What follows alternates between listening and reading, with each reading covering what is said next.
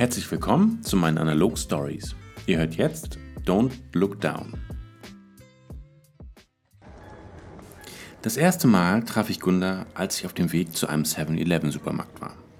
In Kopenhagen findet man 7-Eleven Supermärkte überall verstreut. Egal ob große oder kleine, man findet sie gefühlt an jeder Ecke. Ich bog mit meiner Kamera gerade in die gut besuchte Frederiksbergade in der Innenstadt ein.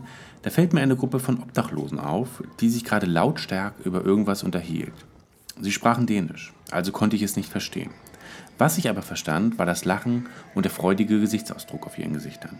Einer erzählte wohl gerade eine lustige Geschichte, so hatte es zumindest den Anschein. Ich ging etwas langsam an ihnen vorbei, um noch etwas mehr von der Situation mitzubekommen. Da bemerkte ich plötzlich einen Mann, den ich vor etwa einer Stunde bereits an einer anderen Stelle in der Innenstadt gesehen hatte. Er trug eine Leica M6 um den Hals, das erregte schon beim ersten Treffen meine Aufmerksamkeit. Er war auch Fotograf und wir hatten uns für das gleiche Motiv entschieden. So standen wir also fast nebeneinander und drückten unsere Auslöser. Er ging auf die Obdachlosen zu und begrüßte sie mit einem Hey. Sie bemerkten ihn zuerst nicht, doch dann löste sich ihre Unterhaltung auf und alle Blicke waren auf den Fotografen gerichtet. Sie schienen sich zu kennen, denn es dauerte nicht lange und er fing an, Fotos von ihm zu machen. Klick, Kamera aufziehen, Klick, Kamera aufziehen. So ging es eine ganze Weile. Es waren keine gestellten Fotos, denn alle unterhielten sich weiter, während er fotografierte. Ich stand einfach nur da und schaute zu. Komisch, dass sie mich gar nicht wahrgenommen hatten, denn es war schon etwas penetrant, wie ich geglotzt hatte. Teils, weil ich auch gerne Fotos von der Situation gemacht hätte und teils aus Begeisterung für die Leica M6 des dänischen Fotografen. Die Situation löste sich nach ein paar Minuten auf. Der Fotograf fuhr auf seinem Hollandrad weg und die Obdachlosen waren immer noch in ein Gespräch vertieft. Ich ging nun auch weiter und bog in den 7-Eleven ein, der direkt an der Ecke war. Er war klein, aber das war egal. Draußen war es heiß und ich wollte mir etwas zu trinken holen. Ich schaute mir die Auswahl an Getränken an und überlegte, in welcher Stimmung ich war. Cola, Bier oder doch eher Gatorade. Da bemerkte ich neben mir einen der Obdachlosen, die draußen saßen. Er schaute auch auf das Regal. Ich überlegte, was er wohl nehmen würde. Sicherlich keine Gatorade. Ich wartete ab und wollte sehen, wo seine Hand im Regal hingehen würde. Ich tippte auf billiges dänisches Bier. Da lag ich gar nicht so falsch.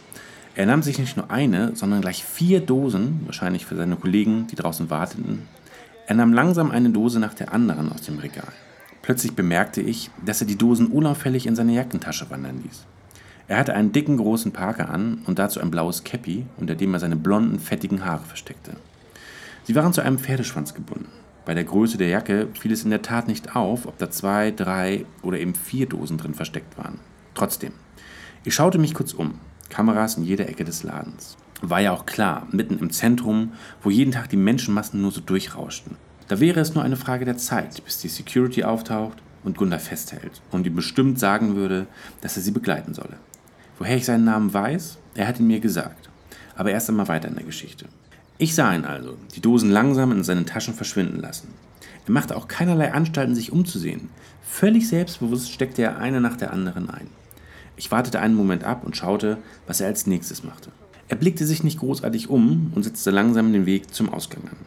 Ich konnte es ignorieren und einfach mein Getränk nehmen und zahlen oder schauen, dass er keinen Ärger bekommt. Was bringt ihm das auch?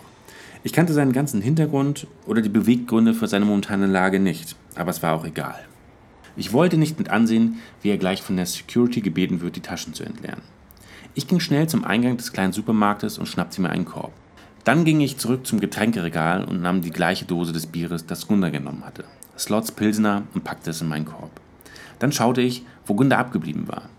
Er war nun fast am Ausgang angekommen und ich bewegte mich schnell in seine Richtung. Nicht zu schnell, denn ich wollte keine Aufmerksamkeit erregen. Bei Gunda angekommen, stellte ich meinen Korb direkt vor seine Füße. Ich wusste nicht, wie er reagieren würde. Ob er den Korb wegstoßen würde, um schnell nach draußen zu gelangen, ob er mich vielleicht anpöbeln würde, keine Ahnung. Ich schaute ihn an zeigte auf meinen Korb mit der einen Dose Slots und sagte dann auf Dänisch Je köber fem. Das heißt so viel wie ich kaufe fünf, in diesem Falle Dosen. Das waren einige der dänischen Worte, die ich mit der Zeit aufgeschnappt hatte. Er schaute mich an und sagte nichts. Mir wurde langsam etwas mulmig, da so gar keine Reaktion von ihm kam. Ich streckte ihm meine Hand entgegen und sagte Matthias und zeigte mit der anderen auf mich. Er guckte mir weiterhin ohne eine Reaktion in die Augen. Es kam mir vor wie eine Ewigkeit. Plötzlich erhallte ein lautes Excuse me hinter mir und mir wurde blitzartig warm. Es war eine Frau mit ihrer Tochter, die nach draußen wollten, aber nicht konnten, da wir den Ausgang blockierten. Ich machte den Weg frei, doch Gunda blieb wie angewurzelt stehen. Ich schaute ihn wieder an und hob den Korb nun hoch. Ich zeigte erneut drauf und sagte wieder Jeköber Fem. Seine Hand ging nun langsam zu den Dosen und er holte sie eine nach der anderen aus seinem Parker und legte sie in den Korb. Dann ging er, ohne was zu sagen, den Ausgang hinaus. Ich war erleichtert. Keine Security. Nun ging ich zur Kasse und bezahlte die fünf Dosen. Wie viel Kronen ich genau bezahlt habe, weiß ich nicht mehr. Ich nahm die fünf Dosen in die Hand, versuchte sie so zu stapeln, dass sie mir nicht direkt wieder runterfallen würden und balancierte dann vorsichtig zum Ausgang. Draußen schlug mir die Hitze dann wieder direkt entgegen, doch zum Glück waren die Dosen angenehm kalt. Ich bog wieder in die Frederiksbergade ein und ging ein paar Meter dorthin, wo die Obdachlosen saßen. Sie waren alle noch da, auch Gunda. Ich ging langsam auf sie zu, um nicht noch eine der Dosen auf den letzten Metern zu verlieren. Ich kündigte mich mit einem Hey an und hockte mich hin. Vereinzelt kam ein Hey zurück, doch in ihren Gesichtern war ein großes Fragezeichen zu sehen. Ich sagte weiter nichts und fing an, die Bierdosen zu verteilen. Sie griffen ohne was zu sagen zu und der eine oder andere lächelte auch. Nur Gunda zögerte ein wenig. Ich stellte ihm eine Dose vor die Füße und schaute ihn an. Ich sagte nochmal Matthias und zeigte dabei auf mich. Dann nahm ich meine Dose und öffnete sie. Knack!